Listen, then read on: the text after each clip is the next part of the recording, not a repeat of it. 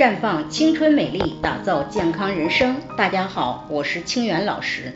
昨天讲到子宫脱垂，有听众过来咨询，说昨天讲的一些表现，有些自己有，有些没有，不知道是不是子宫脱垂。其实子宫脱垂的程度不同，表现也会有所不同。根据脱垂的程度，可以分为三度。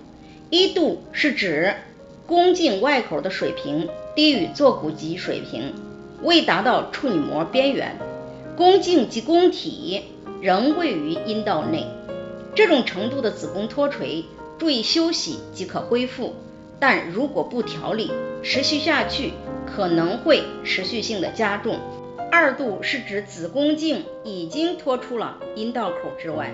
而子宫体和部分的子宫体仍在阴道内，但因包括的范围过大，轻者仅宫颈脱出阴道口外，重者可因宫颈延长，以致延长的宫颈及阴道壁完全脱出阴道口外。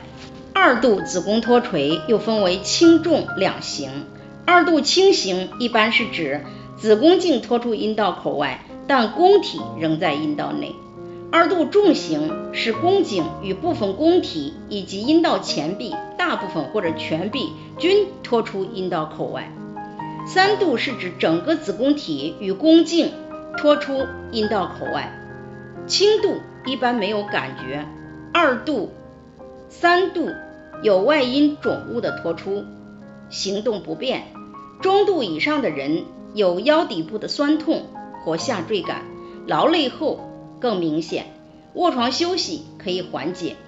重度的人常伴有直肠、膀胱膨出，出现排便、排尿的困难。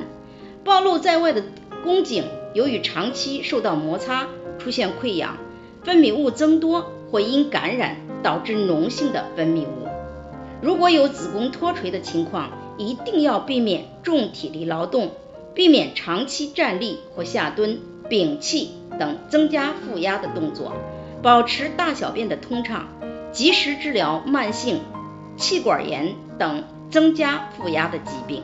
在这里，我也给大家提个醒：您关注我们的微信公众号“普康好女人”，普黄浦江的普康健康的康，普康好女人添加关注后，点击健康自测。那么你就可以对自己的身体有一个综合的评判了。健康老师会针对您的情况做一个系统的分析，然后给您指导建议。这个机会还是蛮好的，希望大家能够珍惜。今天的分享就到这里，我们明天再见。